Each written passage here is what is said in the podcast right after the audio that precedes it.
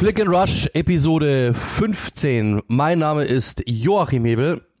Ich bin Ed Uli Hebel auf Twitter und auf Instagram und ihr merkt, es zieht sich durch, er lernt es einfach nicht. Absolut. Und es ist mir auch sehr wichtig, dass es genauso bleibt. Ähm, ihr merkt auch, dass sich das Setting wieder verändert hat, beziehungsweise anders ist. Warum? Weil ich äh, leicht erkältet bin, würde ich jetzt einfach mal sagen. Halsweh habe, vielleicht auch, wenn meine Stimme sich ein bisschen knödeliger anhört, dann werdet ihr wissen, warum. Ähm, und deswegen haben wir einfach aus gesundheitlichen Gründen, aus Sicherheitsgründen entschieden, dass wir getrennt aufzeichnen. Äh, dementsprechend wird die Qualität bei mir wieder ein bisschen besser sein, weil ich das Gerät bei mir zu Hause habe. Äh, und dann trotz dieses Knödels im Hals muss ich äh, den Part übernehmen. Das macht aber überhaupt nichts. Wir kriegen das auf jeden Fall hin. Ähm, genau, ich bin at Joachim Hebel bei Instagram und auch bei Twitter. Ich füge sogar noch an. Genau, wir fangen an mit dem Thema, das uns natürlich sehr interessiert hat oder das uns natürlich aufhorchen hat lassen, das ihr aber schon kennt. Denn wenn ihr es mit Click and Rush haltet, was ihr ja tut, ansonsten wärt ihr nicht hier, clevere Conclusio, Herr Hebel, dann ähm, habt ihr das Ganze ja schon mitbekommen. Ralf Hasenhüttel ist entlassen worden beim FC Southampton. Wir haben es ja schon angekündigt. Unsere Quelle hat damals gesagt, dass es eben um die WM-Pause der Fall sein wird, dass eben äh, eigentlich schon klar ist, dass er gehen wird, weil einfach es nicht mehr zusammenpasst und dass eigentlich bloß noch ein richtiger Zeitpunkt gesucht wird. Ähm, jetzt ist es passiert, Uli. Hat es dich überrascht, dass es an diesem Zeit zu diesem Zeitpunkt war? Oder auch die Art und Weise, hat dich das überrascht? Äh, genau. Ja, also der Zeitpunkt schon. Also ähm, das war ja klar, dass dass sie, das, das haben, haben wir ja mehrfach gesagt, dass sie ihn gehen lassen werden, war klar. Ich hätte dann ehrlich gesagt nur gedacht, dass man das jetzt noch durchzieht bis äh, zur WM, was ja dann irgendwie gleich kommt zu einer Winterpause. Und das hätte auch sowas wie Stil gehabt, finde ich, wenn man das gemacht hätte. Also dann hätte man Hasenhüttel, ich meine, das war jetzt nicht äh, komplett katastrophal, was die gezeigt haben. Also sie haben jetzt nicht wieder 0-9 verloren, so dass man sagt, da muss man sofort reagieren, ansonsten ist man direkt gleich abgestiegen, sondern äh, ich, ich finde, das hätte man, das hätte Hasenhüttel verdient gehabt, dass man ihm dann erhobenen Hauptes gehen lässt, weil also die zwei Spiele, die jetzt noch stattfinden oder eins in der Liga, bei aller Liebe, wen interessiert's? Äh, daher hätte ich hätte ich echt gesagt, bitte zieht's doch durch mit ihm in den Winter, weil so wie es jetzt, also mal sehen, wie schnell sie sind mit, mit der Nachfolgersuche, aber möglicherweise ähm, werden sie ja sowieso dann noch mit einem Interimstrainer auf der Bank antreten müssen. Und ich weiß nicht, keine Ahnung. So, so schlecht, so mies kann Hasenhüttels Verhältnis zur Mannschaft nicht sein. So schlecht haben die auch jetzt nicht performt, dass man ihn hätte sofort gehen lassen können müssen. Ich finde, das hätte man ihm schon auch, das benutze ich jetzt bewusst das Wort, es schuldet man ihm auch, dass man ihn dann ordentlich rausgehen lässt. Ihn, man hätte es ja vielleicht auch schon bekannt geben können, dass man nach der WM nicht mehr weitermacht, aber dann hätte er noch eine Ehrenrunde drehen können. Ich meine, der war jetzt doch am Ende ähm, vier Jahre knapp dann da und hat außerordentlich gute Arbeit geleistet.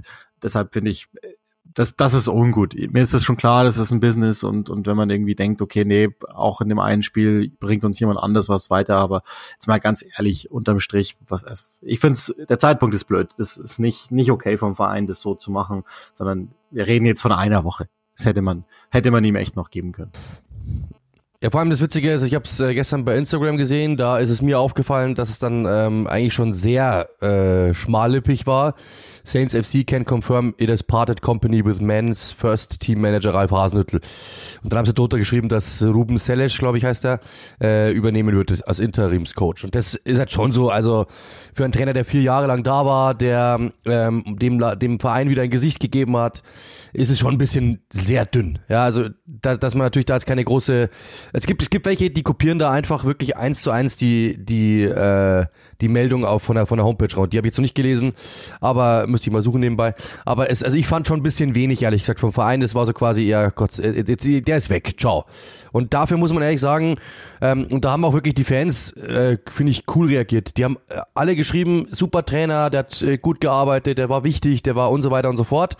Hat dem Verein ein Gesicht gegeben ähm, und haben dann aber noch drunter geschrieben, trotzdem war es irgendwo Zeit. Also das ist, das glaube ich, ist auch so.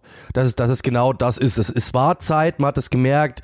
Irgendwie hat es einfach nicht mehr gepasst. Ich glaube, Hasenhüttl war auch jetzt im Sommer ähm, es ist schon sehr dünn, was da jetzt wieder gelesen ist. Sie haben schreiben einfach wirklich bloß rein, dass er, dass er, dass er es verlassen hat mit äh, seinem Assistenztrainer Richard Kitzbichler. However, we believe it's an appropriate time to make a change.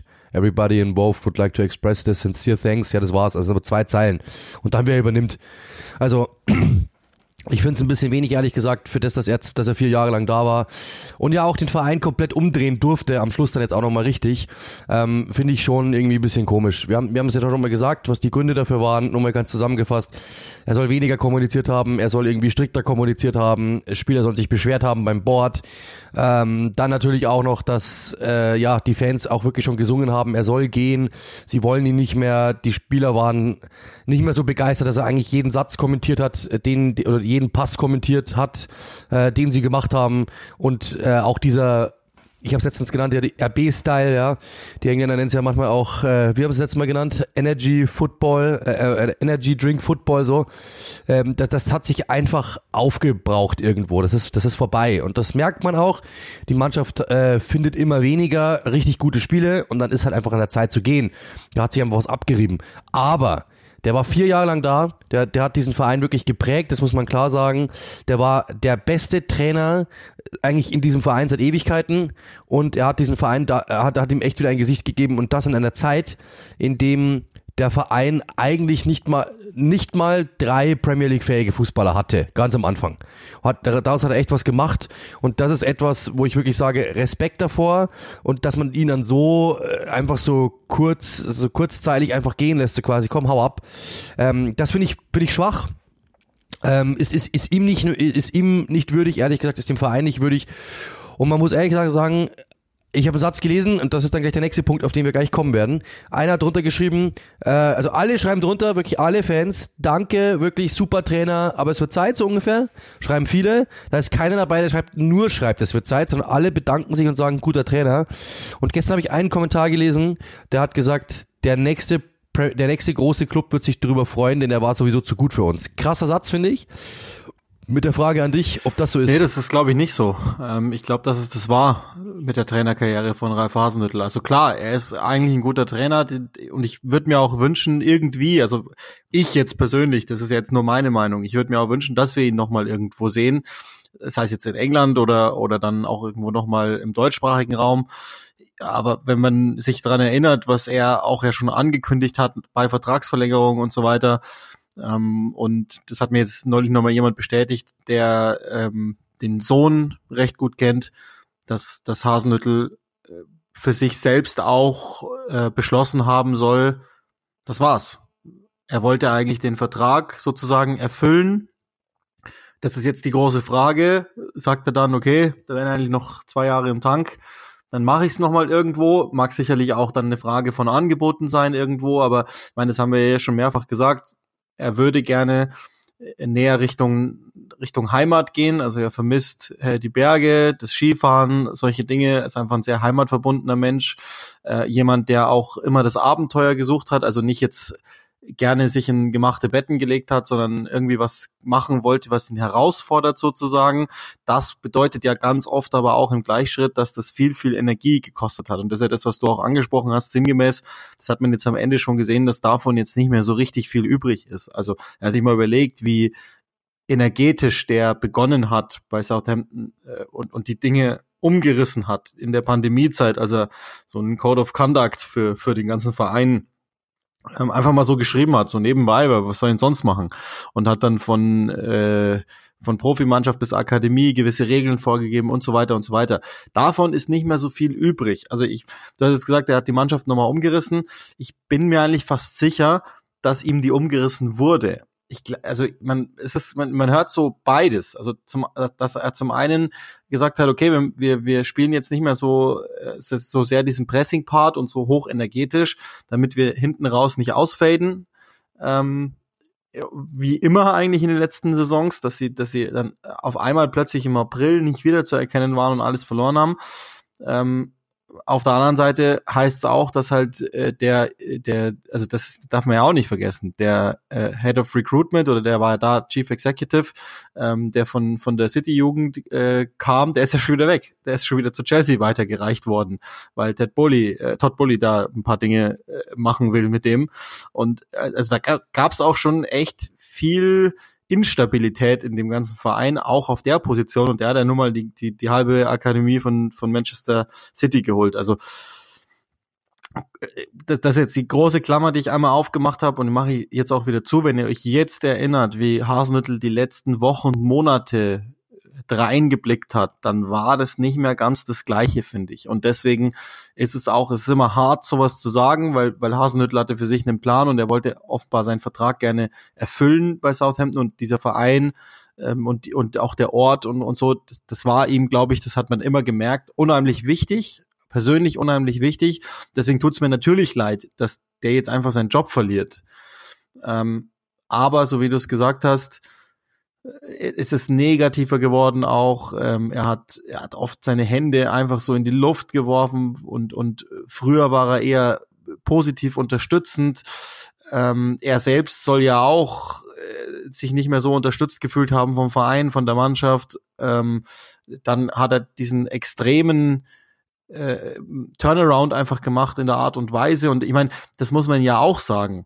Ähm, von den jungen Spielern, also das, ist ja auch immer so ein Thema gewesen, das haben wir auch schon mal diskutiert. Man wirft ihm ja vorher, entwickelt die jungen Spieler nicht so. Dem halte ich jetzt mal eins entgegen. Oder ich halte den drei entgegen. Livramento, Lavia, Bella Kotschap.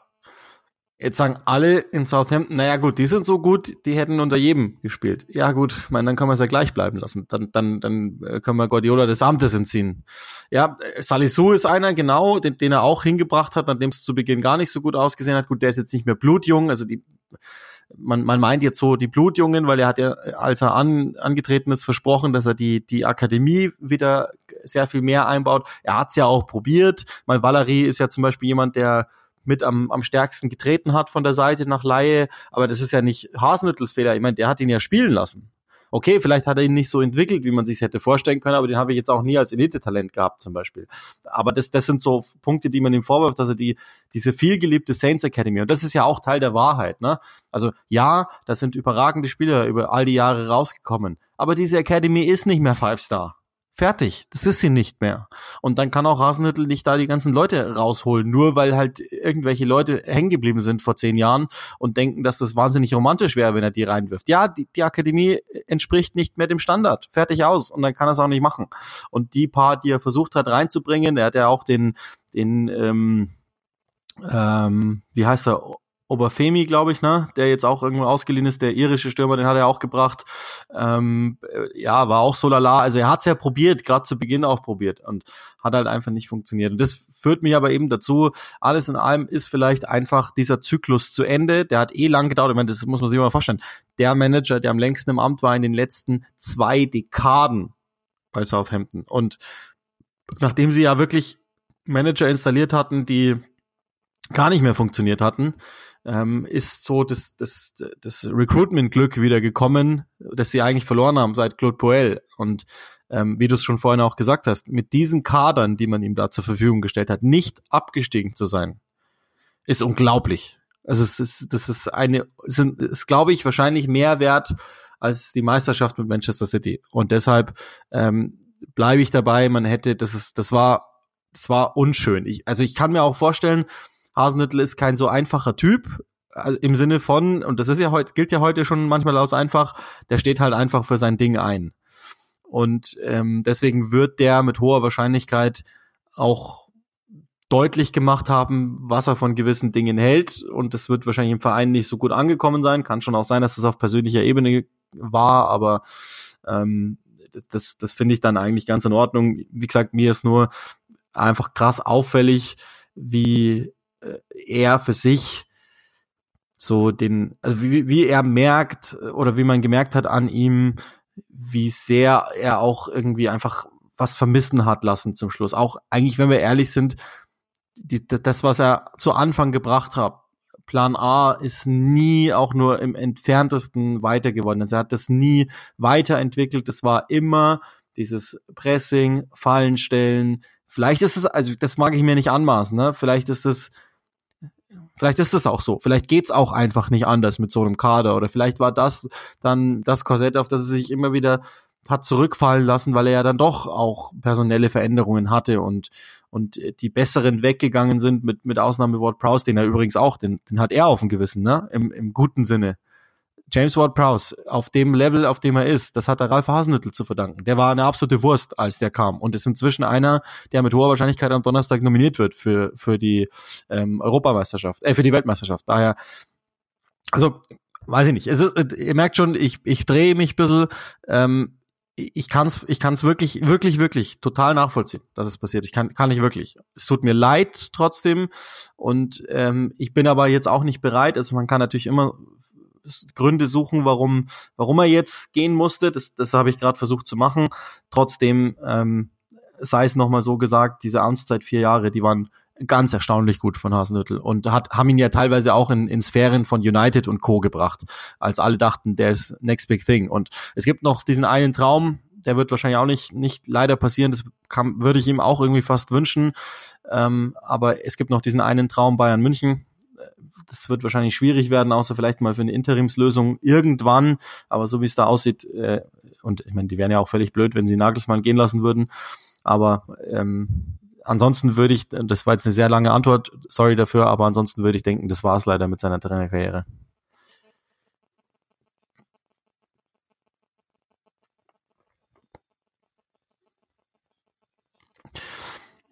Ja, schwierig. Ähm, also wenn man jetzt mal rein die die äh, ähm, den Track Record bei Luton zweimal sieht, dann ja, nehmen, weil der sieht spannend aus, der hat die jetzt schon wieder äh, in Richtung Aufstiegskandidat transformiert. Ich habe halt nur diese eine Episode ähm, noch im Kopf, als er kurz mal zu Stoke gegangen ist, von Luton weg, als Luton krass runtergekracht ist, dann kommt er zurück und hat Luton sofort wieder reingeholt, aber bei Stoke selbst hat's vorne und hinten nicht ähm, funktioniert. Daher ähm, habe ich Angst. Ich finde den rhetorisch furchtbar, ehrlich gesagt. Also es ist einer der, der am schlimmsten sprechenden Manager, die es so gibt. Ähm, hat aber auch den Ruf, dass er mit limitierten Mitteln erfolgreich sein kann. Ich habe jetzt die ganz, ganz, ganz aktuelle Entwicklung von Luton nicht mehr da. Ich habe die ähm, zuletzt 2021 mal genauer beäugt, ähm, als ich sie im FA Cup zwar mal hatte.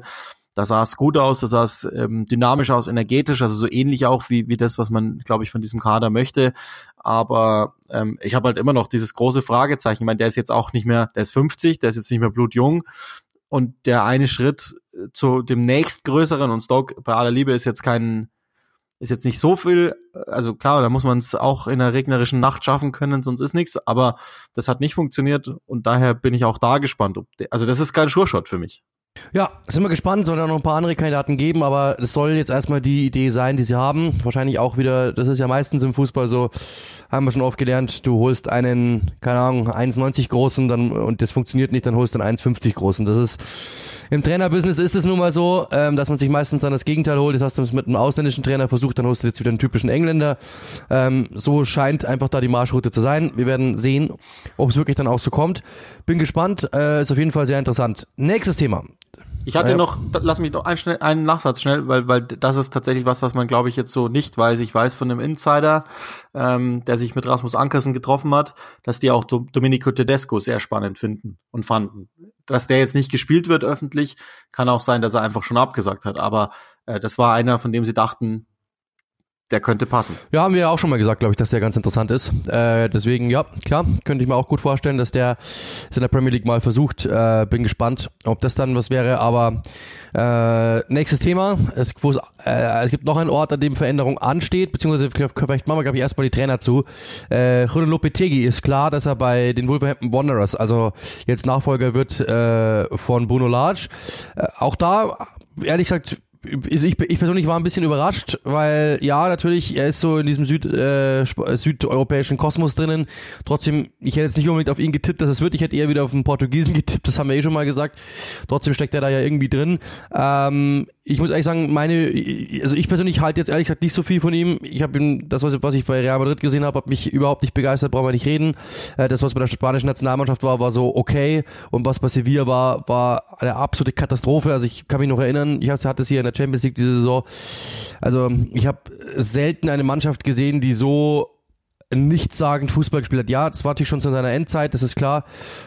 Aber also ich bin ehrlich gesagt nicht, nicht begeistert von Ronald Lopetegi, wenn ich ehrlich bin. Ähm, gibt jetzt eigentlich wenig Dinge, die mich da jetzt irgendwie großartig positiv stimmen. Aber das mag natürlich auch nur sein, mit, die, mit den äh, paar Punkten, die ich hatte, hat ja auch trotzdem die, die Europa League schon gewonnen, äh, 1920 mit Sevilla. Jetzt kann man sagen, wer hat das nicht? Gut, wer hat das nicht? Wollte gerade sagen, ja, wer hat das nicht?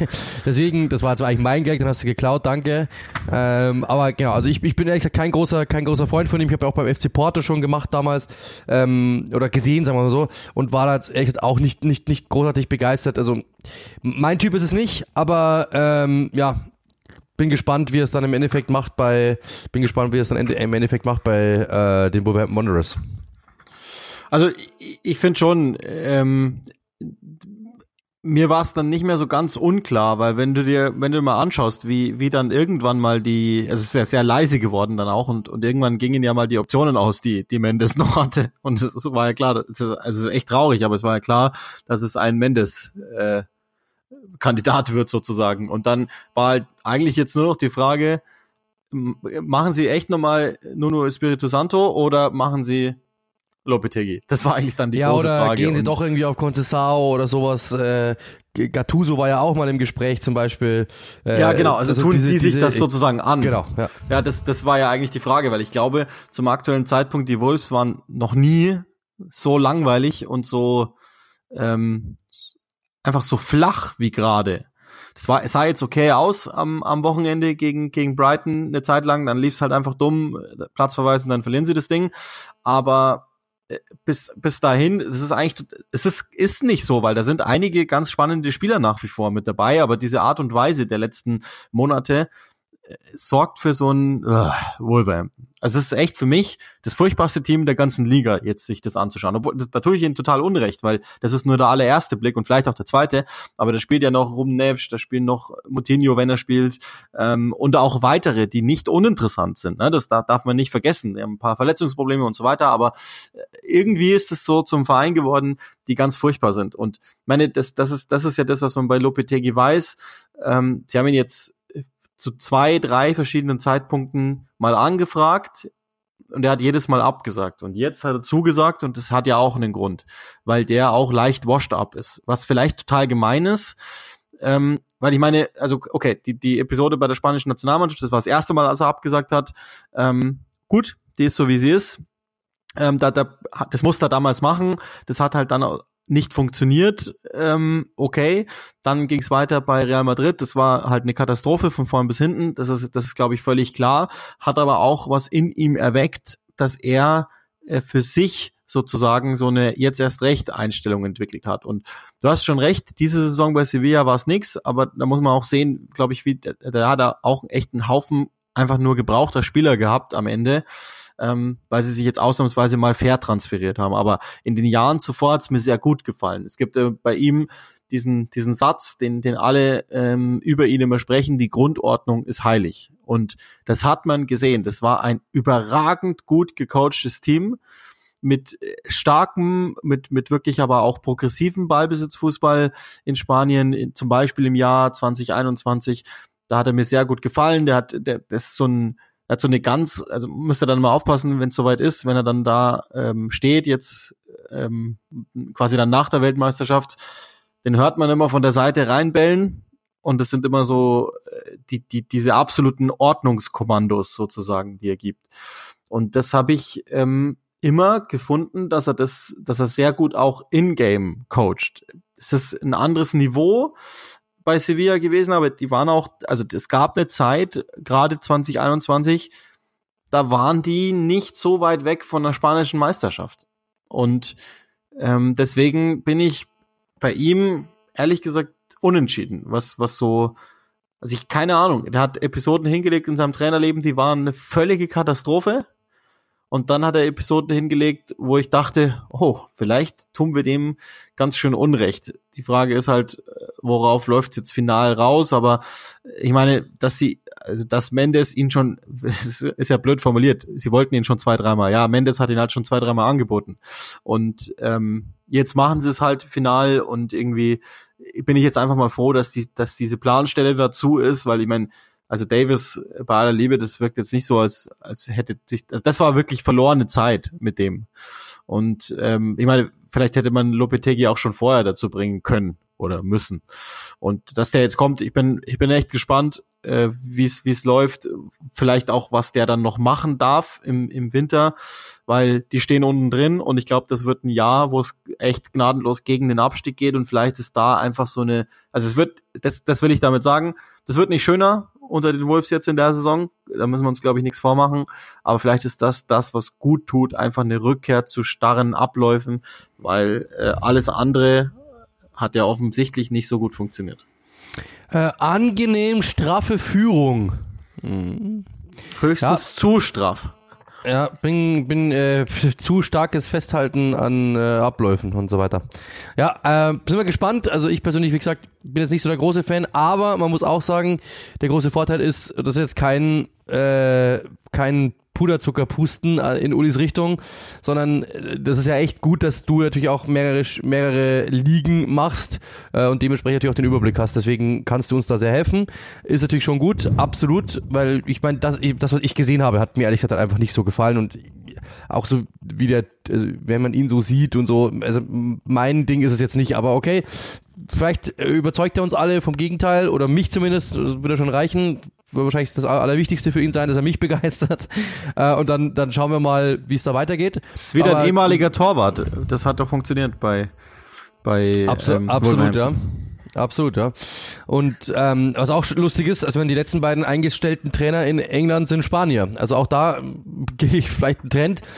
Trotzdem finde ich es auch echt beeindruckend, dass halt eigentlich schon diese, ich meine, das ist ja, also man kann ja über ihn sagen, was, ob das jetzt mein Typ ist oder nicht. Ja, das habe ich jetzt schon gesagt, aber äh, er ist trotzdem ein Trainer, der einen Namen hat. Brauchen wir nicht reden. Er ist mit Sicherheit nicht in der obersten Kaste drin, aber in der zweitobersten schon. Ich meine, der war Trainer von Real Madrid, worüber reden wir? Und äh, dass diese dann alle sich nach England verirren, finde ich schon beeindruckend. Also es ist auch für die Trainer momentan the place to be. Eindeutig. Deswegen sage ich immer, es ist die beste Liga. Ich glaube, alle Spieler wollen dahin. Ich glaube, alle Trainer wollen dahin. Das ist einfach momentan, auch wenn man drauf blickt, was die Ausgaben betrifft. Als Trainer hast du natürlich ein schönes Leben. Ist ganz klar. Du kannst natürlich auch schneller geschasst werden, wenn es nicht passt.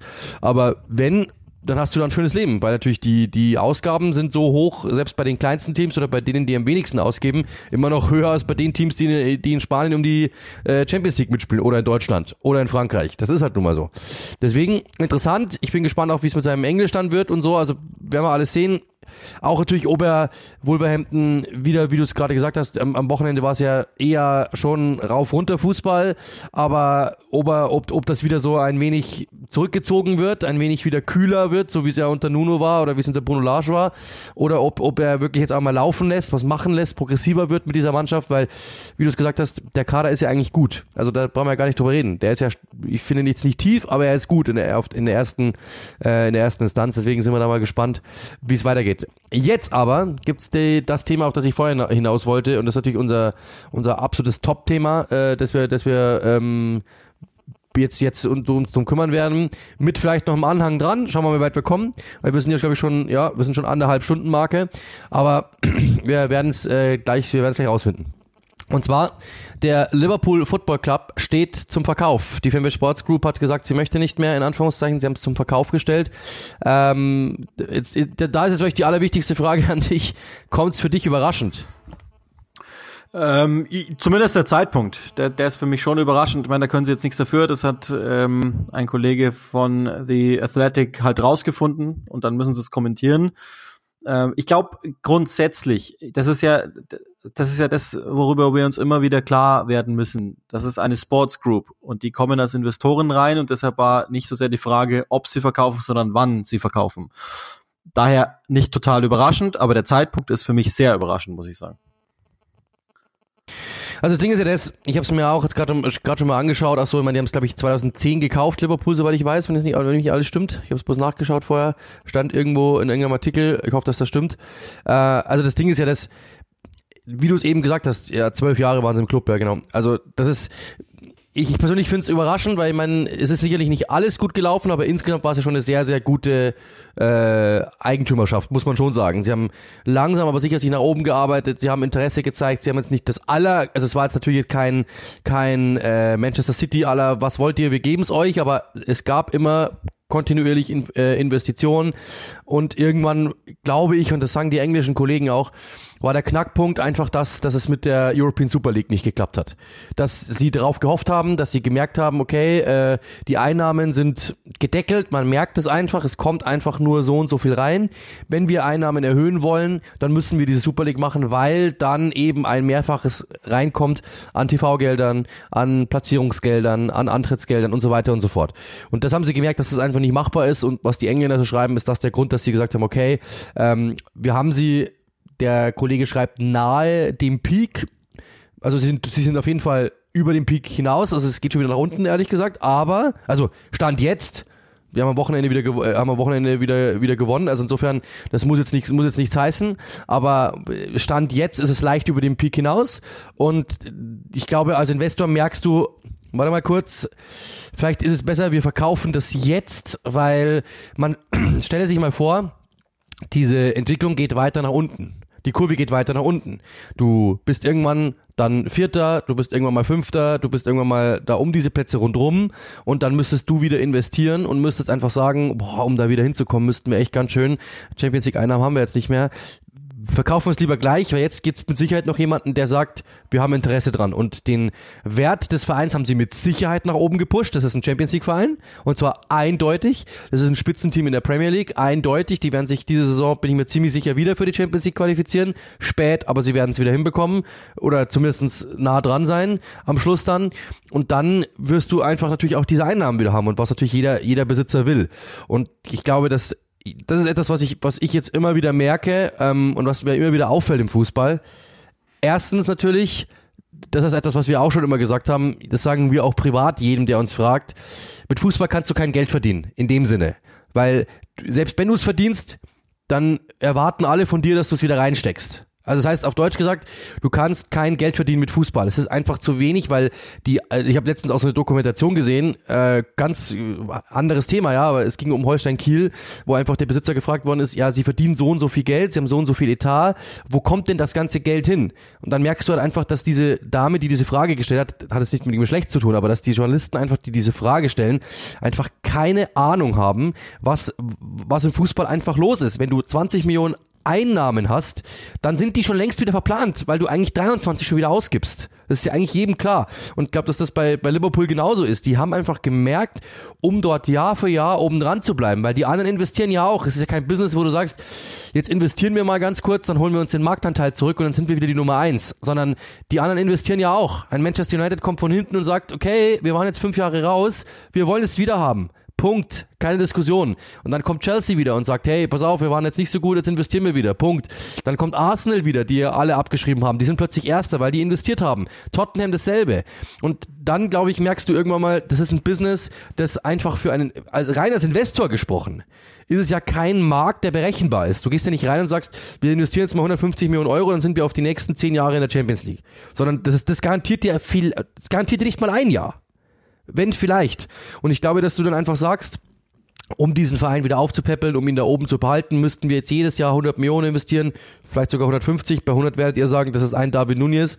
Das ist ja genau der Punkt, was ja auch ein Arsene Wenger immer gesagt hat, ein Jürgen Klopp immer wieder sagt du äh, bist ja auf einem gewissen, wenn du auf einem gewissen Niveau angekommen bist, musst du gewisse Spieler verpflichten, die dir weiterhelfen. Nicht einfach hinten dran schieben. Das bringt ja nichts. Du kannst gerne sagen, ich bin Liverpool und ich hole mir jetzt einen bei FIFA Spielstärke 77, der spielt nicht. Also es bringt dir nichts, aber du musst trotzdem Geld ausgeben. Sondern du brauchst denjenigen, der spielt, der langsam aber sicher ähm, Druck macht. Und, ja, und wir das reden, ist ein Darwin Nunes. Da reden wir jetzt gesehen, nur über, wir reden ja nur über Spielerinvest, was ja völlig unzulässig ist, sondern genau, gerade in genau. England wird genau. Jahr für Jahr äh, die Trainingsfacilities werden deutlich aufgewertet mit irgendwelchen technischen Dingen. Ähm, dann braucht man mehr Platz für dies oder das ähm, und dann muss man ein weiteres Outback, Outback kaufen und äh, das wiederum herstellen und so weiter. Also das ist ja alles nicht zulässig und äh, das ist das ist der eine Grund, den du jetzt genannt hast, Super League. Der zweite Grund ist, glaube ich, ähm, man muss sich ja immer mal anschauen, auch was macht so eine Sports Group und was ist der, wie ist deren Herangehensweise? Die haben Liverpool damals äh, gekauft zum wahrscheinlich absoluten Rekordlow äh, von Liverpools Vereinswert, so, sowohl jetzt was Außen betrifft, als auch ähm, wahrscheinlich den, den komplett sportlichen Wert, haben sie hochgepäppelt. Und ähm, das ist ja auch nochmal wichtig zu sagen, die stehen ja jetzt nicht zum Verkauf, Verkauf im Sinne von, so wie bei Chelsea oder so, dass man sagt, okay, äh, was weiß ich, im März muss das Ding weg sein, sondern das ist nur ein, wir hören es uns an. Und das haben sie eigentlich nie ausgeschlossen, ne? weil, weil eben der Geschäftszweig der ist, das machen sie auch im US-Sport so, mit Ausnahme halt, daher kommt ja auch der Name, Boston als, als Baseballteam dass sie, dass sie die halt behalten als Grundkern, aber ansonsten ähm, wollen die Sportfranchises kaufen, die mehr oder weniger am Boden sind oder wo schnell gehandelt werden muss, die hochpäppeln und weg damit. Und was dann da im Hintergrund alles noch dranhängt, das vermag ich nicht zu erklären, aber das ist jetzt mal auf erster Ebene deren ähm, Geschäftsgebaren sozusagen. Und ähm, das ist der zweite Grund, warum sie es machen wollen. Sie wollen halt wieder flüssig sein, wenn es passiert. Die NBA hat mehr oder weniger angedeutet, dass es Teams geben wird, also dass es nochmal eine Expansion geben wird. Das ist wirklich nur eine Andeutung, aber ähm, und dann kommen ja die Märkte oder kommt der Markt ins Spiel, der für alle am interessantesten ist. Äh, Las Vegas, auch wenn LeBron James sich schon in Position bringt und wir vermuten mal, dass die NBA ganz gerne jemanden wie LeBron James behalten wird und dann wäre es wahrscheinlich auch möglich, dass er das kriegt. Aber die Seattle Supersonics sind nach wie vor ein großes Thema, wo die Fanway Sports Group wohl auch ähm, hin hinlurkt. Und dann gibt's halt noch zum Beispiel solche Teams, das ist jetzt nur ein jüngeres Beispiel, die Phoenix Suns, wo Robert Sava ähm, sich einfach dermaßen daneben benommen hat, dass der jetzt wahrscheinlich gezwungen wird, also ist ja ein bisschen schwierig in der NBA, will ist ja auch kein NBA-Podcast, aber ähm, die das müssen ja dann sozusagen alle anderen Mitbesitzer entscheiden, ob der verkaufen muss oder nicht. Und man kann ihn ja dann auch nur ganz nett mit Nachdruck bitten, dass man nicht mehr mit ihm zusammenarbeitet, aber das ist ja sein Eigentum.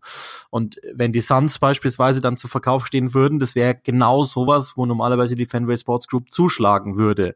Und dafür wollen sie halt flüssig sein. Heißt aber nochmal nur, äh, wie gesagt, das, das ist ja eigentlich Deswegen ist diese Schlagzeile zwar alarmierend gewesen für uns, logischerweise, wenn man sich aber dann nochmal genauer reinarbeitet, dann merkt man, naja gut, also eigentlich heißt es nur, was es immer hieß, ja, wenn, wenn das Angebot stimmt, dann würden sie halt verkaufen. Und ähm, dann gibt's halt einen Haufen Nachzügler von dieser, also man, dann muss man es halt natürlich durchdeklinieren. Was heißt das jetzt? Also was, was bedeutet das jetzt für die unmittelbare Zukunft? Bedeutet es überhaupt irgendwas gerade? Was bedeutet es dann auch für einen möglichen Trainer? Äh, wie schnell kann sowas gehen? Also das haben wir jetzt auch selbst bei Chelsea gemerkt, wo dann offensichtlich doch ein paar Interessenten dran waren. So das kann sich dann doch auch mal ziehen und wann ist der strategisch günstigste Zeitpunkt für die Fanway Sports Group Liverpool abzugeben? Und ist das schon jetzt? Und das wage ich mal zu bezweifeln. Aber ähm, das ist auch, also da sind wir wahrscheinlich auch einfach extreme Laien in dem Punkt. Ja, also ich bin gespannt wirklich, wie es wie es ausgeht, weil ich glaube natürlich, ähm, haben wir jetzt auch schon gelernt, bei Chelsea dachte man am Anfang auch, ja okay, ähm, es geht einfach so weiter. Wenn jetzt Liverpool einfach wieder einen Besitzer bekommt, der einfach sagt, ja, ich, ich hätte das ganz gerne in meinem Portfolio und kann es ja vielleicht nach zwei Jahren wieder abstoßen, äh, das ist das ist dann, ja, ich, bei den Preisen natürlich auch, muss ich immer erstmal finden. Das ist ja auch das, was, was ähm, Gary Neville mal gesagt hat, finde ich sehr interessant. Äh, bei diesen Preisen, die die Premier League aufruft, das machen sie ja nicht irgendwie aus weil sie aus Jux und Dollerei, weil sie sagen, ja, irgendeine Zahl müssen wir ja hinschreiben, sondern die Vereine sind das wert. Liverpool ist das wert. Das ist eine Weltmarke. Ähm, die, wenn du, das, das ist nun mal einfach so im asiatischen Markt, im afrikanischen Markt. Die sind einfach eine absolute Macht. Und wenn da natürlich jemand kommt und sagt, hey, ähm, der Verein soll jetzt keine Ahnung verkauft werden, vier Millionen, vier Milliarden, drei Milliarden, zwei Milliarden, wie auch immer, das musst du ja erstmal aufbringen. Und wen, wen lockt das an? Ja, natürlich einen Oligarchen, weil wir hatten das Geld sonst. Oder halt wieder so eine Gruppe aus 15 verschiedenen, wo du halt sagst, okay, die tun sich zusammen und wollen das auch wieder. Und dann, dann haben wir, sind wir bei derselben Gruppe, bei derselben Gruppierung wieder, die einfach sagen, wir peppeln auf und verkaufen. Also das ist ja genau der Punkt. Deswegen, oder Fernost, genau, kann auch sein, dass da irgendwie mal, dass, dass irgendjemand sagt, pass auf, genau. Also das ist, das, das sind halt so Punkte und, also, sagen wir mal so, ähm, es, es wird jetzt nicht irgendwie derjenige sein, der sich in äh, Pirmasens einen Handwerkbetrieb, äh, Handwerkbetrieb aufgebaut hat und gesagt hat, ach ja, also mittelständisch und jetzt will ich ganz gerne Liverpool. Der wird's nicht sein. Sondern es wird, oder jemand, der vielleicht sagt, äh, ich habe 20 Liverpool-Trikots zu Hause und bin großer Fan und bin jede Woche im Stadion, sondern das wird ein Verrückter sein. Wahrscheinlich, ja. Oder natürlich, kann ja sein, LeBron James steckt ja auch irgendwie um fünf Ecken drinnen, dass sich da eben so ein Konsortium zusammentut, das könnte sein. Äh, hat er in der prominenten Welt schon ein paar, dass eben der vielleicht irgendwelche Leute äh, irgendwie akquirieren kann oder solche oder eben jemand wie er, das könnte das könnte ich mir vorstellen. Werden wir sehen, ist auf jeden Fall spannend, weil so, man muss sagen, es ist nicht alles gut gelaufen. Gerade die European Super League war eine absolute Katastrophe. Äh, aber war natürlich nicht nur von ihnen, aber von Liverpool genauso mit, weil man auch da gemerkt hat, okay, die haben einfach gar nicht verstanden, worum es geht, die Besitzer. Äh, aber insgesamt war es natürlich schon eine Erfolgsgeschichte, muss man sagen. Also ich weiß noch, als Jürgen Klopp übernommen hat, ja, natürlich nach diesen Brandon Rogers Jahren, äh, dieses eine Brandon Rogers Jahr, das ja wirklich gut war, wo sie fast Meister geworden wären, aber ansonsten rundrum war das nach Rafa Benitez nichts mehr. Das, das, also das war doch diese diese zwei Jahre vielleicht mit äh, Xabi Alonso und Fernando Torres, die okay waren, aber ansonsten war das einfach Ewigkeit nichts mehr, muss man einfach sagen, oder zu wenig für Liverpool. Sagen wir mal so, das ist richtig, das ist glaube ich am besten formuliert. Es war zu wenig für Liverpool und da jetzt wieder herzukommen und zu sagen, hey, ähm, ist glaube ich jetzt der Punkt, das werden die wahrscheinlich einfach sich für sich Ausbildung haben zu sagen, hey, wenn es passt, verkaufen wir. Und das ist, wird jetzt der Punkt sein. Sie haben gemerkt, sie kommen mit Super League nicht weiter. Sie haben gemerkt, sie kommen finanziell nicht weiter. Sie haben gemerkt, sie müssten ganz schön was investieren. Sie haben gemerkt, es ist Interesse wahrscheinlich am Markt da, wie du eben sagst. Sie haben gemerkt, es geht über den Peak hinaus äh, jetzt können wir richtig Geld verdienen. Das wird wahrscheinlich eine Tendenz eher wieder weniger. Die werden ja ein paar Analysten haben, die sagen, langsam aber sicher geht dieses, geht dieses, geht der Trend nach unten. Verkauft lieber jetzt noch, ist besser, ähm, weil jetzt kriegt ihr noch was dafür, jetzt kriegt ihr richtig was dafür und also weiter hoch geht's nicht mehr, werden die wahrscheinlich gesagt haben. Und dann werden die gesagt haben, ja gut, dann stoßen wir einfach ab, weil das Ding ist ja das, ja, natürlich, die sind jetzt zehn Jahre oder zwölf Jahre da im Verein gewesen, aber die schlafen sicherlich nicht mit Liverpool-Bettwäsche. Also die wissen wahrscheinlich nicht mehr, was Abseits John W. Henry weiß wahrscheinlich nicht mehr, was Abseits ist. Also das ist genau der Punkt. Und deswegen, äh, das ist das ist ein Investment gewesen. Das muss man alle auch so akzeptieren, so anerkennen. Es war ein gutes Investment, das muss man auch sagen. Ja, es ist nicht alles richtig gelaufen. Trotzdem ist es, Klammer, war es Fragezeichen, Klammer zu, auf jeden Fall ja, trotzdem eine positive Entwicklung bei Liverpool und das muss man einfach auch so akzeptieren. Dass dann halt auch jemand sagt, wir verkaufen. Das muss man auch sagen. Das, sind, das ist nicht der, äh, der, der Fans Trust oder sowas, der da sitzt und sagt, wir werden nie wieder ja, verkaufen, der Verein gehört uns. Ja, ich glaube, das genau, das ist, das ist das und trotzdem am Ende des Tages. Jetzt, jetzt ist ja was Klipp passiert sozusagen. Also die, die Fanway Sports Club ist ja, und, und das ist auch völlig unsinnig eigentlich und unzulässig so, aber das, das, ist, das ist natürlich ein Umfeld, ein Umfeld Liverpool, das man immer mit einkalkulieren muss weil, ähm, also die, alle gehen ja steil auf diese auf diese Super League Geschichte und deshalb sind die sehr gemischt gesehen worden. Vorher, so habe ich es wenigstens wahrgenommen, war es schon überwiegend positiv. Klar, es gab ein paar, die wollten halt grundsätzlich keine Investmentfirmen da drin haben und so, aber grundsätzlich war es vorab positiv, weil man eigentlich gesehen hat, der Pfeil geht fast ausschließlich nach oben. Und jetzt kam diese Super League-Geschichte auf emotionaler Ebene, haben sich ein paar schon distanziert, dann sind sie, das, haben, das hat Liverpool mit am schlechtesten gemacht, das muss man ehrlich sagen, und es hat auch so eine Art von Scheinheiligkeit erweckt, finde ich zumindest von der Fanway Sports Group. Und ähm, jetzt passiert aber was, ich meine, dass, dass die jetzt öffentlich zugeben, ja, wir können uns vorstellen, diesen Verein abzustoßen, ist ja so, als, als wenn ich, als wenn ich dir zum Beispiel sagen würde, du, ähm, du bist eigentlich fachlich nicht auf meiner Höhe, deswegen kann ich nicht mehr mit dir arbeiten. Ich kann dann hinterher sagen, ja, tut mir leid, war nicht so gemeint, aber diese Worte kann ich nicht mehr zurücknehmen. Und die sind jetzt draußen in der Öffentlichkeit, dass, dass ähm, Liverpool äh, andersrum, die Family Sports Group gesagt hat, das funktioniert hier nicht für uns. Nicht mehr. Wir sind an dem Zenit, an dem wir sind, oder vielleicht auch sogar schon drüber und wahrscheinlich sogar schon ein bisschen sehr drüber.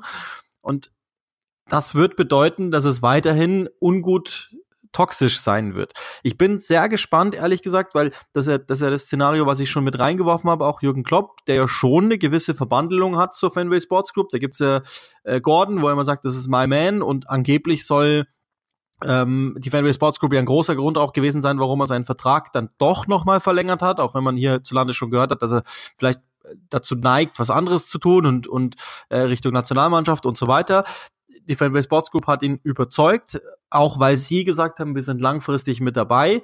Da bin ich schon gespannt. Und jetzt stell dir mal vor, das ist jetzt natürlich reine Hypothek, aber sagen wir mal, äh, was weiß ich, äh, weiß ich nicht, Saudi-Arabien oder irgendwas gleiches, Katar, ja, Doha, findet, da findet sich irgendein Konsortium oder ein Staat, der diesen Verein kauft, dann wäre das ja für Klopp auch gar nicht möglich, weil er hat jetzt immer die, die zwei, drei genannt, die, die ähm, das machen können mit dem vielen Geld und, und hat die auch nicht immer so als so positiv darstellen lassen, dastehen lassen. Und ähm, da müssten ein paar Leute auch im Fanumfeld von ihrem ziemlich hohen Ross runtersteigen, wenn das passieren würde. Und das ist, das hat noch richtig Zündstoff, weil ich behaupte, Liverpool zu dem Zeitpunkt, das ist ja auch das Erstaunliche, ne? Also klar, Fenway, Fenway Sports Group ist mit, mit äh, Boston, okay, das, das ist, das ist the place to be für die. Da werden sie auch wahrscheinlich nicht rausgehen, weil ansonsten macht es ja auch gar keinen Sinn, die Fenway Sports Group zu haben. Aber alles andere, was sie haben, ist ja nicht so wertvoll wie Liverpool. Und das bedeutet, dieser Verein zum jetzigen Zeitpunkt in, in dem, in, in der Shape, in der sie sind, kann nur ein absolut mega reiches Konsortium anlocken. Goldman Sachs soll jetzt zum Beispiel dran sein. Ein mega, mega reiches Konsortium anlocken. Und das ist meistens so, dass die jetzt nicht, weil sie ganz clever und, und nachhaltig gearbeitet haben, so viel Geld haben, sondern da stecken ganz oft dubiose Dinge dahinter. Und da bin ich sehr gespannt, ähm, was dann passieren würde. Äh, nicht, dass ich das heraufbeschwören möchte. Es gibt auch gewisse Dinge, die oder oder auch Firmen oder oder oder Menschen, die ich jetzt nicht unbedingt im Fußball haben will, aber ich meine, das wissen wir ja alle spätestens seit der Newcastle-Diskussion was sollen wir machen? Wird sowieso so kommen. Ich habe gerade mal angeschaut. Gekauft für 350 Millionen Euro 2010. Und jetzt sollen sie verlangen, laut The Sun, jetzt nicht die beste Quelle, wissen wir alle, aber also sagen wir mal so, schreiberisch nicht die beste, äh, nicht das beste Portal, aber ihre Aufgaben machen sie, sagen wir mal so, 4,6 Milliarden Euro. Also es ist brutal, es ist ja unfassbar eigentlich, wenn man sich mal überlegt, das ist ja mehr als verzehnfacht, äh, die, der Wert, also was sie verlangen, ich habe jetzt mal auch schon gelesen, dass irgendwie der Wert ungefähr bei zwei Milliarden liegen soll irgendwo ähm, und dass jetzt einfach auch schon, dass, dass, dass das so der Preis sein soll, aber also ich glaube, ich komme jetzt ein bisschen sehr hoch vor, aber ja gut, wir haben es bei Chelsea schon gesehen, das war auch nicht gerade günstig. Jetzt hat Liverpool sogar noch mehr Tradition. Kann gut sein. Ich bin sehr gespannt, was es am Ende dann wird. Ich, ich finde es auf jeden Fall, wie du eben gerade gesagt hast, sehr interessant, wer dann der Nachfolger wird und auch das mit Jürgen Klopp finde ich einen sehr guten Punkt. Womit wir eigentlich beim nächsten Punkt sind, weil Jürgen Klopp ist letzte Woche viral gegangen, indem er Journalisten angegangen ist ähm, und dort meinte, dass ja sie quasi zu wenig gemacht hätten. Äh, im, im, im, im, er wird immer gefragt, so quasi auch in Richtung Katar und Weltmeisterschaft und wie er das findet und ob er boykottiert. Ähm, er meinte, dass eigentlich die Journalisten viel zu wenig getan haben. Und als die Journalisten dann nicht so reagiert haben, wie er sich das vorgestellt hat, ist er richtig laut geworden und meinte eben zu dem einen Journalisten, ja, schaut, schaut euch doch mal an, äh, ihr seid doch gar nicht, ihr seid euch gar nicht äh, bewusst, dass ihr es nicht getan habt und äh, eure Körpersprache verrät mir ja schon, ihr versteht das gar nicht und so weiter und so fort. Ähm, Jetzt ist natürlich, ich, ich habe einen Tweet draus gemacht, der ist äh, eigentlich von vielen Leuten gut, bei vielen Leuten, die haben es bejaht und meinten, ja, okay, stimmt. Einer, ich habe einen eine längere Diskussion gehabt, ähm, keine Kritik an, an, an den Herren, aber es ist gut, dass wir es Aufhänger nehmen können, ähm, weil ich eben meinte, dass er sich, glaube ich, damit keinen guten, dass er sich damit keinen Gefallen tut, ehrlich gesagt, weil äh, darum geht's jetzt gar nicht inhaltlich um das, ob er recht hat oder nicht recht hat. Ich habe geschrieben, er hat nicht Unrecht. Einfach nur, weil ich auf mehrere Pressekonferenzen in den letzten Wochen gezielt habe mit meiner Aussage. Er hat immer wieder gestochen. Immer wieder, ich kann mich daran erinnern, äh, die Pressekonferenz jetzt vor dem Neapel-Spiel in der Champions League hatte sie ja sehr, sehr häufig und habe immer wieder die Pressekonferenzen angeschaut. Und er hat jeden Journalisten, der nur das Mikrofon gereicht bekommen hat, kommentiert.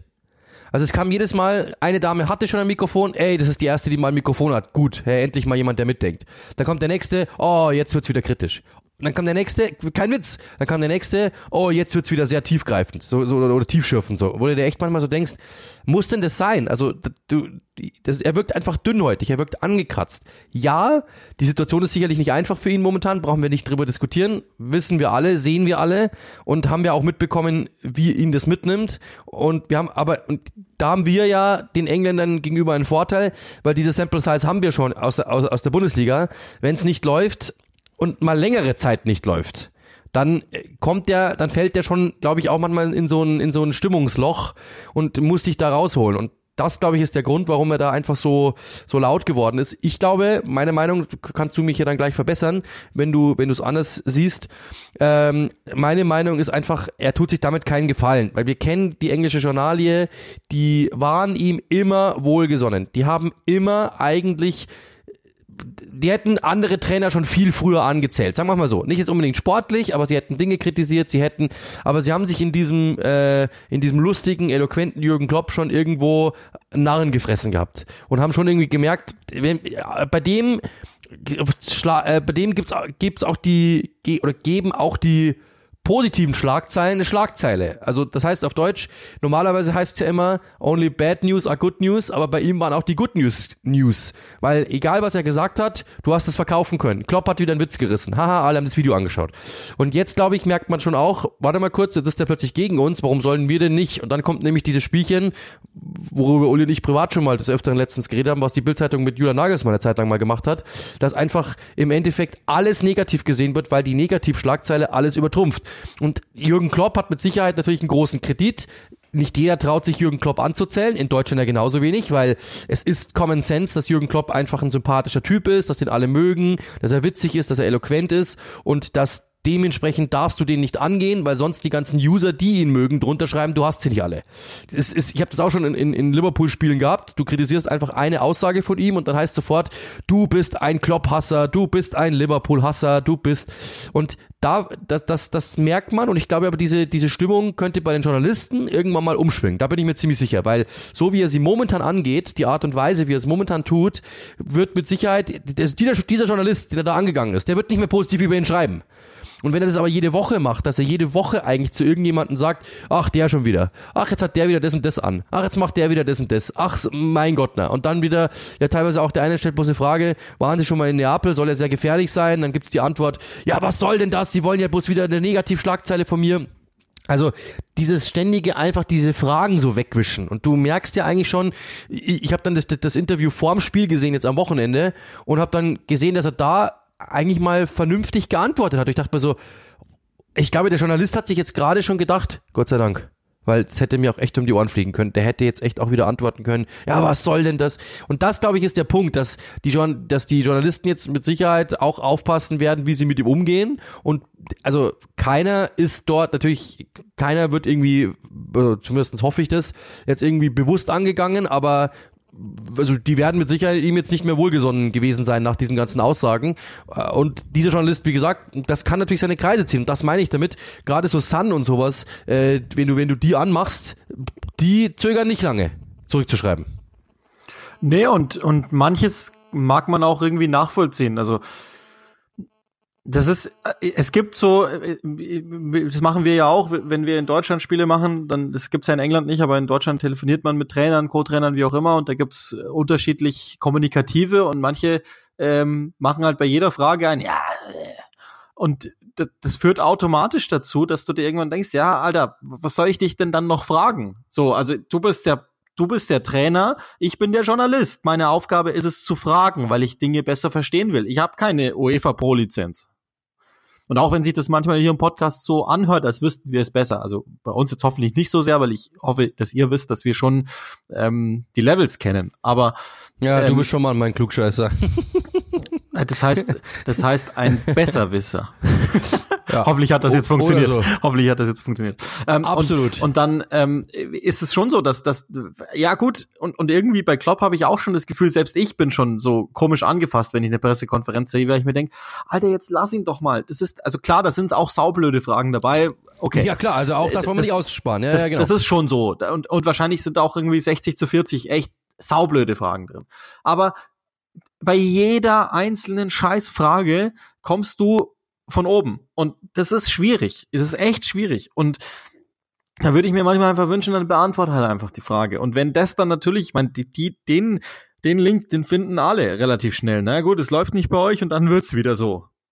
Ist ja in Wahrheit auch vorher oft so, aber nicht ganz so extrem. Und dass den, dass die Verbindung natürlich alle herstellen, Klar, und das, das muss ihm auch klar sein. Und das finde ich, ich finde es wirklich manchmal unangenehm. Also ich, ich, es gibt ja auch äh, Kollegen, die, die, die dann zu ihm fahren mit Field-Interviews und so weiter, ähm, die, die auch jetzt nicht sich immer total drauf freuen, weil sie halt rasiert werden, ne? Im, manchmal von ihm. Und das ist auch nicht nur er, da gibt's ja auch ein paar andere, aber äh, ich hatte das auch schon, also vielleicht kann ich auch wirklich, ich hatte wirklich mal, das war mein erstes Interview, mein erstes Interview vor einem äh, Fußballspiel. Kein Witz, war ein Field-Interview, das ich gar nicht hätte führen dürfen. Auch da, ich hoffe, ich werde im Nachhinein noch gesperrt. Es war äh, vor dem DFB-Pokalspiel Wacker Burghausen gegen Borussia Dortmund. Ich war damals bei der Stadionzeitung also aus dem Nähkästchen geredet ähm, und durfte da eigentlich gar kein Interview führen, weil es einfach so eine Mixed Zone gab und ich bin einfach dachte Stadionzeitung, ich darf da schon hingehen. Ich, bin ganz naiv einfach hingelaufen, habe ihn gesehen und habe gefragt, ob er kurz fünf Minuten Zeit hat. Und er meinte, ja klar. Und äh, habe ihn einfach nur gefragt, weil er einen Witz gerissen hat vor der vor der Mario Bar, äh, irgendwie Mario Basler war Wacker Burghausen Trainer geworden in dieser Woche. Also übrigens großartige Verpflichtung. Muss man nochmal würdigen an dieser Stelle. Und der meinte einfach nur, ähm, ja, jetzt müssen, haben wir einen neuen Trainer und äh, jetzt haben die einen neuen Trainer und da müssen wir uns natürlich komplett aufstellen. Jetzt haben wir hier äh, große Analyse betrieben und das können wir alles wegschmeißen. Und hat, hat die ganze Journalie gelacht. Er hat auch gelacht, ist gegangen. Und ich habe es damit aufge, ich habe damit mein im Studium hieß es Eisbrecherfrage, ja, stellen Sie eine lustige Frage zu Beginn, dann ist der Protagonist schon mal ein bisschen begeisterter. Und ich sage einfach nur, ja, ähm, Herr Klopp, ich wollte bloß mal ganz kurz fragen, äh, wie sieht's denn aus? Haben Sie jetzt wirklich alles weggeschmissen oder wie? Das ist ja wohl absolut klar, dass man das und der hat mich wirklich gleich richtig angegangen und ich dachte mir so, okay, cool. Ich dachte einfach nur, ich wäre einigermaßen charmant und würde ihn einfach nur nett ins Interview holen. Der hat mich gleich richtig richtig rund gemacht und habe dann noch meine meine zwei Fragen total ferngesteuert, wirklich, ich hab's nur abgelesen. Ich war so fertig, also innerlich so durch, weil ich mir dachte so, krass, wo kommt denn das jetzt her? Ich hab's doch einfach nur gut gemeint. Ich wollte einfach nur das machen, was im Studium gesagt worden ist. Vielleicht ein bisschen hölzern, brauchen wir nicht reden, aber äh, ja, und der hat mich gleich komplett angegangen. Hat, ich habe ihm auch noch gesagt, das war mein erstes Interview und so und ja, und ich bin voll bla bla bla. Und es hat den überhaupt nicht interessiert. Der hat mich gleich richtig rund gemacht. Und das haben mehrere Kollegen mir schon erzählt. Und das Lustige ist das, es ist immer dann, wenn es nicht läuft. Jetzt kann man natürlich sagen, ja gut, wenn es nicht läuft, ist ja jeder aber er macht es halt schon immer sehr auffällig. Ich will jetzt auch hier nicht runterreden oder sowas. Aber mein Punkt ist ja der, ich glaube, und das haben wir auch die Konklusion, das haben wir Uli letztens auch schon mal besprochen, im, über, äh, als wir über einen anderen Trainer gesprochen haben, der eine Pressekonferenz äh, geführt hat in belehrender Art und Weise in der Bundesliga. Das Ding ist ja das, kein Journalist sitzt sich dahin und sagt, ja, warte mal kurz, da hat eigentlich vollkommen recht. Warum stelle ich ihm diese Frage? Das ist echt irgendwie ein bisschen blöd. Ja, muss ich mir mal überlegen, beim nächsten Mal stelle ich bessere Fragen. So, ich, ich habe das damals gemacht, weil ich war natürlich so, ich, okay, also die, die nächste Frage muss wirklich sitzen, die muss echt, äh, muss ich echt witzig sein oder muss ich echt irgendwie, weil sonst kann es auch in die Hose gehen. Ich habe was draus gelernt. Aber wenn du das natürlich 40 Jahre lang machst und einfach auch gut gefahren bist und man muss auch sagen, die Sample Size hast, dass 90 Prozent der Leute, der, der, der, der oder 99 Prozent der Trainer einfach die Frage beantworten, ob die jetzt Bock drauf haben oder nicht, aber das Spielchen einfach mitspielen, dann lernst du, passt ja, ist ja okay. Und wenn er das dann nicht macht, dann wirkt er natürlich wieder wie der Aussätzige in Anführungszeichen oder wie der, der raus, der irgendwie rausbricht. Das ist, das ist ja, das ist ja die Konklusion dahinter. Und das ist halt das Ding. Ich würde ihm einfach raten. Du wirst die Welt nicht verändern. Es ist dumm. Ich, warum muss ich ihm Ra äh, Ratschläge geben? Der, also ich, ist, die Welt wäre besser oder mein Leben wäre besser, wenn er mir Ratschläge geben würde. Klar.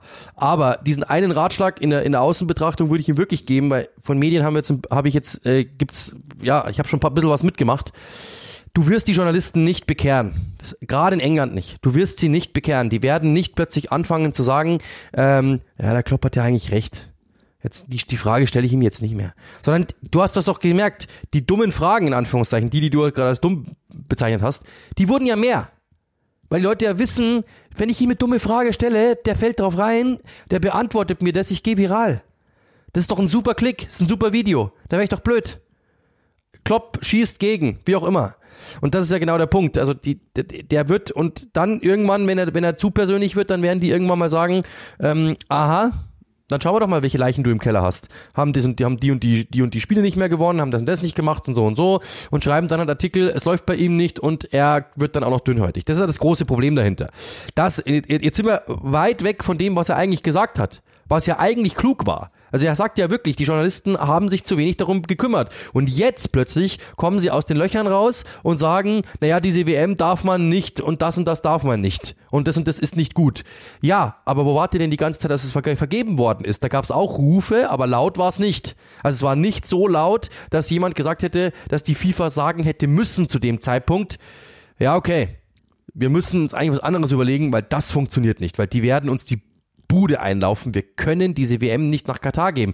Wir müssen es vielleicht nochmal überlegen. Jetzt, zwei Monate, oder jetzt ist ja nicht mal mehr ein Monat davor, jetzt einen Monat davor so ungefähr. Jetzt kannst du es nicht, selbst wenn du sagen würdest, boah, die sind so laute Journalisten, jetzt kannst du es sowieso nicht mehr ändern. Wo willst du denn hin? Also das hätte wirklich eher passieren müssen. Und da er komplett, da hat er natürlich einen Punkt. Das Problem ist halt nur die Art und Weise. Wenn er das gesagt hätte, ich hätte mir damals gewünscht, die Journalisten hätten damals schon, weil das war damals ein bisschen wenig, äh, war ja auch Russland, hat, hat gar keiner kritisiert. Das kam dann erst so, es war eigentlich jedem schon klar damals, dass es eine Katastrophe wird. Ähm, und jetzt sehen wir, was wir davon haben. Und äh, dann hätte ja wahrscheinlich jeder gesagt, Ja, da eigentlich einen Punkt. Aber durch das, dass er gleich immer den Typen halb angeht mit seinem Gesicht, wo man sich eigentlich schon denkt, das ist richtige Abscheu teilweise drin für diese andere Person, dass er die Frage stellt. Das ist halt, das ist das Problem, das ich habe damit, weil es professionell ist es einfach nicht. Jetzt kann man sagen, der ist so. Jetzt kann man sagen, man muss ihn äh, lieben. Man kann, jetzt kann, kann man sagen, äh, er, man kommt, das, das kommt nicht, das, das kommt nicht von ungefähr. Auch das kann man sagen, klar. Trotzdem ist es so, dass er sich, glaube ich, keinen Gefallen damit tut, weil wie gesagt, die Journalie hat eine Macht, die ist die, die haben wir auch schon mal darüber diskutiert, dürfte sie meiner Meinung nach nicht haben, weil normalerweise ist sie da, um zu berichten und nicht um irgendwelche Leute äh, runterzuschreiben.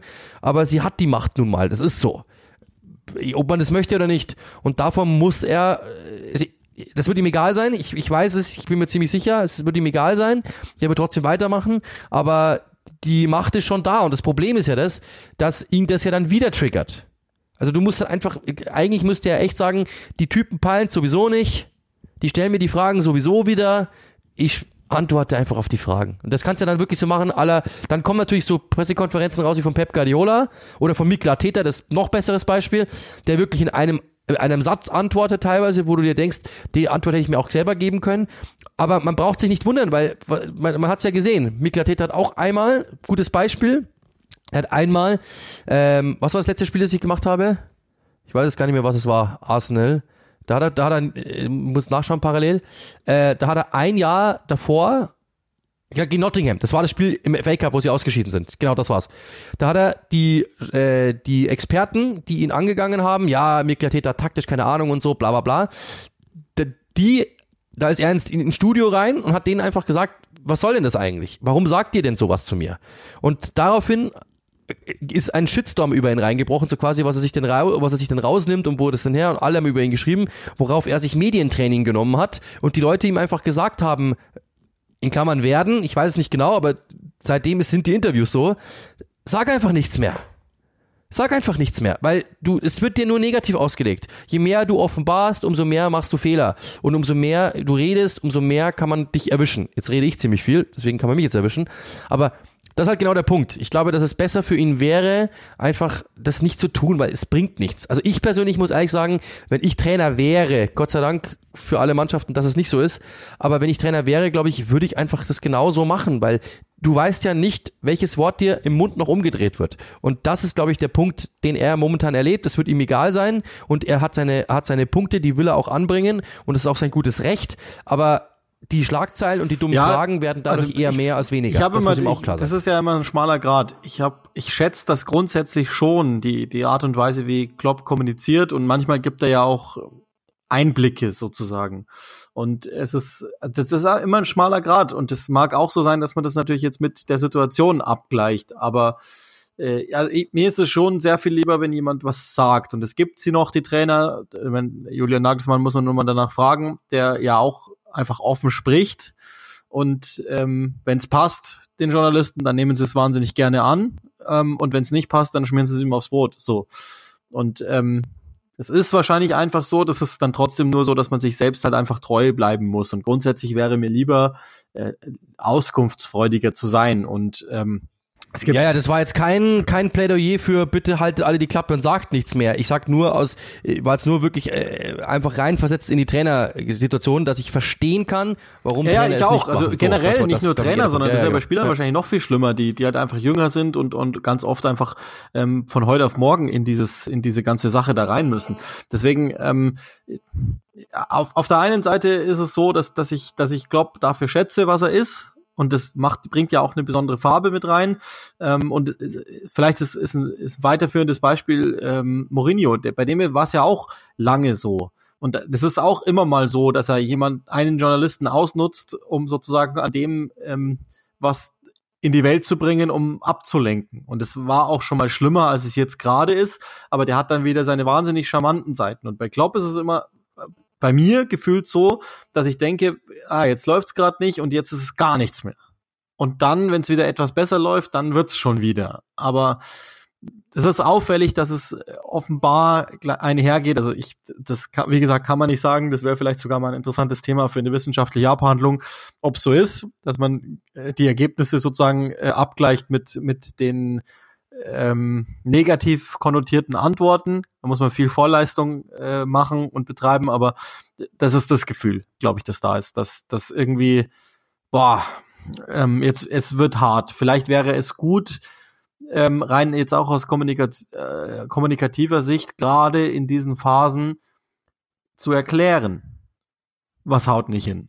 Und wenn du es nicht erklären kannst, dann erklär halt, dass du es nicht erklären kannst, sozusagen. Was ja auch, also das würden dann besagte Sun-Leute eh nicht akzeptieren. Das ist halt dann, äh, aber es gibt ja dankenswerterweise ein paar vernünftige Medien, die dann versuchen zu erklären, okay, daran daran liegt's und Klopp sagt dies und das. Und das ist ja auch zum Beispiel der Hintergrund, warum wir solche Hintergrundgespräche führen, dass man mal sagt, ey, aber was ist genau da los? Und dann kriegt man vielleicht halt mal was von Trainern, wo, wo ich mir denke, sag's doch öffentlich. Und der Trainer denkt sich, nee, weil die checken es eh nicht. Also im Sinne von nicht, dass sie es nicht verstehen intellektuell, sondern es passt halt nicht so sehr ins Narrativ sozusagen. Es ist so ein bisschen der, der Shutter Island-Effekt. Ja. Wenn du äh, in dem Moment, wo ich jetzt sag, zum Beispiel zu dir, du bist geisteskrank. Und dann sagst du, nee, bin ich nicht. Also vorher war dann, ich schon nicht auf deinem Niveau, jetzt bin ich geisteskrank, jetzt wird's aber langsam du, heftig. Ähm, nee, bin ich nicht. Und in dem Moment sage ich, ja, siehst du, du bist so geisteskrank, dass du nicht mal zugeben kannst, dass du geisteskrank bist. Und alles, was du ab sofort machst, bedeutet immer noch nur mehr, dass du geisteskrank bist. Und das ist, also, na, das ist genau so der Punkt. Irgendwann sind wir da, wo wir sind und dann ist es schwierig aufzuhalten sozusagen. Und die Journalisten machen halt das, dass sie dann einfach schreiben, ja, keine Ahnung, was weiß ich, so irgend so ein Schwachsinn wie, was heißt das schon? Der erreicht die Mannschaft nicht mehr. Und dann sagt er, ach Quatsch, ich war mit denen gestern essen. Ja, siehst du, er muss mit ihnen essen gehen, weil er hat sie nicht mehr erreicht. Oder irgend sowas halt, ne? Also so oft wird's ja so billig gedacht und das ist ja, also ich meine, das Thema ist ja viel, viel, viel komplexer, das ist ja logisch, aber das wäre ist nur so meine Idee immer. Gerade in diesen Phasen würde ich mir doch Kommunikation wünschen. Vielleicht bin ich auch dumm, aber gerade in diesen Phasen ist das doch das Wichtigste, dass man spricht sozusagen, dass man erklärt, dass man die mitnimmt und das würde wahrscheinlich auch dazu führen, dass die Berichterstattung etwas besser ist. Ich meine, das ist ihm scheißegal, am Ende kann er sich davon nichts kaufen oder, oder so, aber das ist, das ist nur so mein Gedanke immer dazu. Ja. Absolut, also wir sind schon wieder sehr weit fortgeschritten. Ähm, sehr interessant. Wie gesagt, meine meine meine äh, Conclusio oder mein mein Ansinnen war jetzt nicht zu sagen, er soll nichts mehr sagen, sondern ähm, wir leben in einer Welt, in der die Journalisten einfach alles so herziehen, wie sie lustig sind, wie sie Bock haben, äh, was ihnen was bringt. Das das ist das ist das ist der Punkt. Wenn das nicht so wäre, würde ich mich sehr freuen, wenn jeder Trainer einfach sagen würde, wie. Aber ich kann verstehen, dass ein Trainer, der in dieser Situation ist, dass er eben schon gelernt hat, pass mal auf, die ziehen einfach jede Aussage durch den Kakao oder durch den Schmutz oder drehen so, wie sie lustig sind, dass ich einfach dann verstehen kann, dass ein Jürgen Klopp oder das egal welcher Trainer, gibt ja schlimmere, Be äh, gibt schlimmere Beispiele, gibt Beispiele, die einfach wirklich gar nichts mehr preisgeben, eben Mikla Täter zum Beispiel. Die Pressekonferenzen sind fünf Minuten lang, von, von Hasenhüttel waren sie 48 Minuten lang. Nur zum Vergleich, weil der Hasenhüttel immer versucht hat zu erklären, ja, warum ist das so? Warum? Ja, wir haben das und das und wir haben das. Der hat wirklich Antworten gegeben, weil er wirklich versucht hat, den Leuten was bei, nicht beizubringen, aber ihnen was mitzuteilen. So, hey, schaut mal, deswegen ist es so, wie es bei uns ist. Und der Täter sagt einfach nur, ist doch sowieso egal. Ich, ich, ich versuche meine drei Botschaften rüberzukriegen, wie jetzt nach dem Spiel ähm, die Fans haben diesen Verein wieder groß gemacht. Das ist, das ist die Schlagzeile. Und das, das ist die Schlagzeile, die er von sich lesen möchte. Er hat die Fans wieder groß gemacht. Was er intern denkt in seinem Kopf ist, wir haben eine gute Arbeit geleistet in den letzten fünf Jahren. Wir sagen, ich sage aber einfach, die Fans machen das, dann lieben mich alle. Perfekt. So, das ist, er reduziert es auf, auf ganz wenige Botschaften und sagt so und so und macht sich damit nicht angreifbar. Weil wann hast du denn die letzte Schlagzeile von Mikel Arteta gehört? Arteta sagt Doppelpunkt. Das gibt's nicht. Weil er einfach nichts sagt. Und das ist halt genau der Punkt. Also ich glaube, dass wenn die die Welt ist so wie sie ist auf Journalistenseite. Wir wir arbeiten selbst in diesem Haifischbecken und ich bin nicht immer Freund davon, weil wir sehen ja immer oder ich sehe ja selber, wir haben schon ihr wisst das ja auch. Die könnt ihr die ganzen äh, äh nochmal zurückgehen die ganzen Folgen, wie oft wir gesagt haben, boah, die Schlagzeile, das stimmt doch gar nicht oder das ist viel zu heftig oder da, da gehen sie ihn wieder an oder da interpretieren sie zu viel rein oder zu wenig oder wie auch immer. Und aber die Welt ist nun mal so, das werden wir nicht mehr ändern. Und dann kann ich verstehen, dass eben ein Jürgen Klopp sagt oder egal wer, hey, ich sage jetzt einfach nichts mehr, weil sonst wird mir das wieder, äh, äh, äh, ja, wieder, wieder aufs Brot geschmiert, was ich nicht haben will. Deswegen, wir werden es nicht ändern. Wir sind aber schon durch für heute, haben eh schon wieder kräftig überzogen. War aber trotzdem ein sehr spannendes Thema, das ich unbedingt noch mit dabei haben wollte. Wie gesagt, nochmal, inhaltlich mag er recht haben. Ich habe nicht, das, der, der, der Tweet, um da nochmal vielleicht einen Disclaimer zu machen, der Tweet war nicht darauf gerichtet, auf diese eine Pressekonferenz, sondern es waren auf alle Pressekonferenzen gerichtet in den letzten Wochen, in denen er ich hab, ich hab's mal jetzt schnippisch geworden ist, ist glaube ich ein bisschen übertrieben und ein bisschen salopp, aber so war das gerichtet, das war jetzt nicht auf eine, sondern es war einfach nur so, er mag inhaltlich recht haben, da ich nicht jede Aussage von ihm analysieren kann, ob er recht hatte, habe ich einfach geschrieben, er hat manchmal nicht Unrecht, so quasi, er hat nicht Unrecht, ähm, aber ich will ihm da auch keinen Freifahrtschein geben, damit da nicht irgendjemand sagt, naja, aber letzte Woche hat er gesagt, Katar ist so und so und dann heißt es, Hebel hat zugestimmt, dass das muss, da muss ich, auch, muss ich auch immer vorsichtig sein, deswegen solche Formulierungen. Aber ähm, im Grunde genommen, ja, ich, er hat nicht, er hat recht in dieser, in dieser, in dieser Sache, hat komplett recht, aber das ist ja immer so, ein schönes Bild, ein schönes Bild ist halt auch immer nur so schön, wie der Rahmen es ist. Wenn der Rahmen einfach aus Pappe ist, dann bringt dir die Mona Lisa auch nichts. Und das ist so. Er hat recht, aber der Rahmen war aus Pappe. Maximal. Und das ist halt das große Problem, denn daran wird er gemessen. Weil die Leute schreiben ja nicht, Jürgen Klopp kritisiert Doppelpunkt, Journalist, das ist ja genau der Punkt. Ich glaube, damit können wir es gut abschließen. Die Überschriften waren ja nicht, Jürgen Klopp Doppelpunkt, Journalisten hätten sich mehr um Katar kümmern müssen oder hätten mehr über Katar berichten müssen oder kritisieren müssen, weil das wäre eine Aussage. Da hätten die Journalisten ja quasi diese, die, die, die Botschaft transportiert. Aber die Botschaft wurde nicht transportiert. Die Botschaft war einfach nur, Klopp schießt gegen Journalisten. Oder Klopp wird laut auf PK. Das ist der Punkt. Und das heißt, und, und die, die eigentliche Botschaft, worum es ging, dass es um Katar ging, die haben ja die meisten, zumindest diese in England, die, die Boulevardmedien, mehr oder minder komplett unter den Tisch fallen lassen. Das ist ja der Punkt. Deswegen, ja, deswegen wäre es wahrscheinlich echt klüger gewesen, also er wird sich wahrscheinlich auch denken, boah, hätte ich es mir einfach nur gespart, weil es bringt eh nichts. Aber du bist halt in der Situation, du bist eh schon ein bisschen gereizt, weil sportlich nicht läuft, weil der hat die letzte Woche schon eine dumme Frage gestellt, der stellt dir diese Woche wieder eine dumme Frage und irgendwann sagst du dann mal so, jetzt, was soll denn der Mist? Aber professionell wäre halt gewesen zu sagen, ja, klar, ist halt so, schönen Abend noch. Das wäre es gewesen. Mache ich jetzt auch in diesem Sinne, weil sonst macht mich Uli noch ein paar Mal dumm an, äh, dass ich nicht auf seinem Niveau bin und dass ich geisteskrank das ist bin. Genau das, das ist genau das, was Journalisten machen, das, einfach nur mir, die Worte verdrehen. einfach nicht gut geht. Und dann muss ich mir sowas auch noch. Das heißt, die, die Quintessenz dieses Podcasts ist, meidet einfach Journalisten, genau. weil sie Absolut, die haben alle habe ich auch getan. Meidet Click and Rush, meidet Uli, weil sonst werdet ihr diffamiert. Das ist die Botschaft, die Kernbotschaft dahinter. Das ist es. Ich meide ihn auch. Aber so schnell geht's. Ge so schnell geht's. Mir geht's eigentlich gar nicht so schlecht. Äh, ich hätte locker neben ihm sitzen können. Ich will einfach nicht, weil sonst macht er mich immer runter. Das ist die Konklusion der ganzen Geschichte heute. ist, äh, ich kann auch sagen, dass du total verweichlicht bist. Absolut. Und dass ich also so, schnell, so schnell geht's. Und dass, so, ich, genau keine, so schnell dass geht's. ich keine Mentalität habe, kannst du auch noch sagen. Und äh, ja, genau. Du erreichst, du erreichst die Hörerschaft nicht ich mehr. Ich erreiche die Zuhörerschaft nicht mehr. ich habe keine Führungsspieler. Sowas in die Richtung. Gut, in diesem Sinne, wir sind weit drüber, 1,10. Ich hoffe, ihr hattet Spaß dran. Dürft uns gerne auch schreiben, was ihr davon haltet. Ähm, ich weiß, dass es ein Thema ist, das nicht so ganz einfach ist. Da muss man wirklich bitte auch alles anhören, was wir gesagt haben. Nicht einfach eine Zeile rausnehmen und sagen, so und so, weil das ist immer sehr gefährlich. Wir haben es versucht von allen Seiten zu beleuchten, dass er recht hat, aber auch manchmal Unrecht hat. Ähm, und ich hoffe, ihr hattet Spaß dran. Ich hoffe auch, natürlich die anderen Themen haben euch Spaß gemacht. Mein Spiel am Wochenende, ich habe nur eins am Samstag, das ist äh, Arsenal gegen die Wolverhampton Wanderers. Ja, seht ihr, da haben wir eigentlich alles abgearbeitet, was wir haben. Lopetegi haben wir drinnen, wir haben Arsenal drinnen, Mikkel haben wir angesprochen, wir haben äh, Hasenüttels Nachfolger dann vielleicht und wir haben Jürgen Klopp. Also, alles drin. In diesem Sinne, eine schöne Woche für euch. Äh, die zehn Minuten sind geschenkt. Viel Spaß auf jeden Fall und bitte schreibt uns, was ihr darüber denkt, ob ihr das auch so seht, wie ihr reagieren würdet, äh, was euer Punkt ist, ob ihr auch sagt, selbst auch die Liverpool-Fans, ja, bitte mal einen Schritt zurücksteppen und sagen, hat er, ja, ist es vielleicht sogar richtig, war es vielleicht ein bisschen zu viel? Oder bitte mal Liverpool-Brille auch mal weg. Ähm, kann man ja sagen, in den DMs geht das ja, dann äh, liest es keiner. Würde mich einfach mal interessieren. In diesem Sinne, schöne Woche, wir hören uns, wir sehen uns, bis bald.